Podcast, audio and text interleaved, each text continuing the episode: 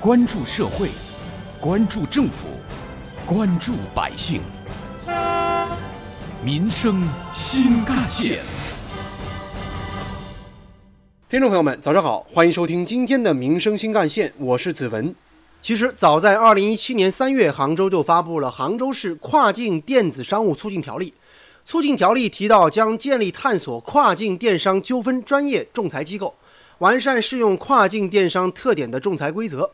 昨天揭牌的杭州互联网法院跨境贸易法庭，将集中管辖杭州市辖区内应当由基层人民法院受理的跨境数字贸易、互联网知识产权等纠纷。该法庭揭牌成立之后，还将举行跨境贸易司法平台上线暨司法区块链与海关数据中心对接仪式，高效解决在跨境贸易中因国际习惯、贸易协定。语言文化差异等信息不对称而产生的各种纠纷。对此，浙江浙大律师事务所程延兵律师认为，在很多地区，互联网购物的维权其实一直困难重重，而如今跨境贸易法庭的成立，会让消费者在海淘维权上更为便捷。这件事情其实对于老百姓来讲，最能够紧密关联的就是对于海淘进行维权，因为其实，在互联网购物的过程中。对于海淘这一块的维权，其实我们还是举步维艰的。那如今这一个跨境贸易法庭的成立，那就会让我们在海淘的维权上就更为轻易。那实际上我们都知道，在海淘过程之中是很容易出现纠纷的。那实际上我自己也是经常会海淘。那我海淘过之前的话，就会买一些化妆品啊，化妆品寄过来的时候会发现，哎，怎么跟国内专柜的买的东西可能会有质量上的差别？但这个时候如果说我要去退回去，第一我不知道要退给谁，第二呢，可能中间要损失不少的关税，所以最终的话呢，我就会把这个事情忍下来。可能我并没有是第一时间去进行维权，或维权成本会比较大。那么如今这个法庭成立了以后呢，我们就可以通过这个法庭在自己家门口进行一个海淘的维权。那么杭州互联网法院跨境贸易法庭具体的职能有哪些呢？首先是选择可信赖的国际商事调解机构和国际商事仲裁机构，共同构建调解、仲裁、诉讼和三种功能互补的、相互衔接的国际商事纠纷解决平台，构建跨境数字贸易诉讼纠纷裁判规则体系。填补跨境数字贸易纠纷诉讼裁判规则的空白，发挥在线审理模式、异步审理模式、智能审理模式的优势，解决跨境数字贸易案件的时间和空间障碍，高效公正地作出司法裁决。在程延兵律师看来，海淘时消费者要注意的地方还真的有不少。那对于海淘呢，我们给消费者提出的意见是，尽量能够找。中间比较靠谱的第三方平台来进行。那么，对于在这些第三方有较强公信力的平台上所购买的产品，那你可以去有一个维权的保证，甚至是有一个退换货的可能。嗯，有些的话也会给你无理由进行退款。在这点上，售后会做得比较好。那第二点的话，那我们也要注意它的货物质量，多看看评价，多看看评论。如果说是进行了海外的运输的时候，尽量选择直邮。那如果是要转运的过程中，可能要拼装、拼包，那么这个时候可能会导致货物的运输时间较长，或者丢件的可能性增加的时候，那我们就要去选择一个比较靠谱的转运公司。在未来，杭州互联网法院跨境贸易法庭将打造一批具有典型意义和示范效果的精品案件，并将探索经验、规则、体制、机制进行总结和提炼，逐步形成跨境数字贸易司法保护样板，向全国、全球推广。挖掘新闻真相，探究新闻本质，民生新干线。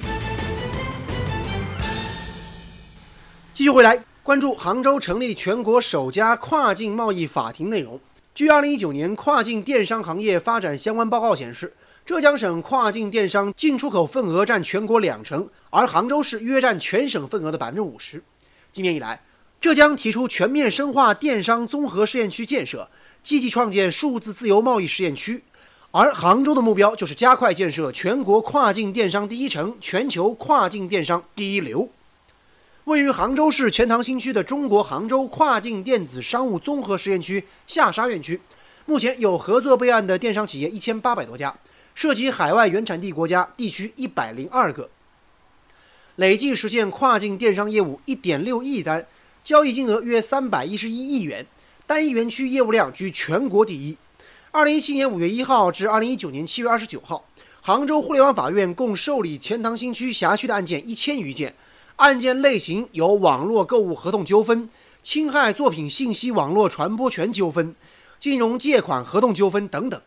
有关于我们今天关注的内容，不少网友的留言讨论也很热烈。网友邵卫明表示，网络从来就不是法外之地。另外，网友闲云野鹤则表示，如果监管部门可以到位的话，其实很多纠纷不是非要打官司不可的。而另外，网友苏利翁则说呢，海淘维权就在家门口，开启了跨境数字贸易纠纷化解的新篇章。有关于我们今天关注的话题，接下来您将听到的是本台特约评论员、资深记者叶峰老师的点评。杭州是全国最早成立互联网法院的城市，它体现的是我们的审判机关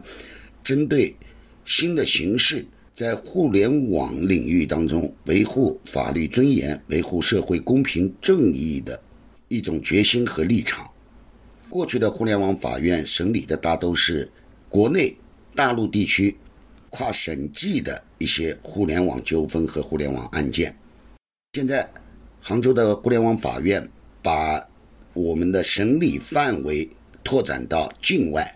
毫无疑问，难度增加了，维护。人民群众利益这样的一个范围就更广了，是值得点赞的。它的价值就在于敢为人先，敢于创新。在叶峰老师看来，随着相关法律的不断完善，以及消费者维权意识的不断增强，未来还会有更多专业领域的法庭出现。建成法治社会的前提就是单位企业知法遵法，普通群众守法懂法。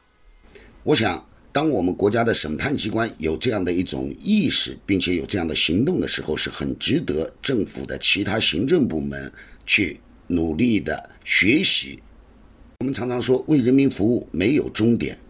我们也常常说，只要是工作，只要是为人民服务的事情，那都要有上前一步、勇担当的一种意识和责任，要有相应的一些举动。唯有这样，才能够履行好政府的职责，才能让人民群众有更多的幸福感和幸福获得感。有关我们今天关注的内容，人民网也曾发表评论文章：海外购需解决跨境维权难题。文章指出，全球范围内的消费维权，因为涉及法律、习惯、语言等问题，往往消费维权很复杂。解决跨境电商消费的维权难题，应当明确有关电商平台的责任和义务。也就是说。即使是注册在境外的跨境电商，只要业务涉及境内市场和消费者，境内的监管部门也应当建立保护境内消费者合法权益的有效机制。海外购物维权是世界性难题，沟通协商成本很高。但是，跨境购物当然也是民间商贸往来的重要组成部分。畅通维权，提升体验，当然有利于促进商品沟通，实现共同繁荣，值得境内外相关部门共同合力寻求解决之道。好，感谢您收听今天的《民生新干线》，我是子文，下期节目我们再见。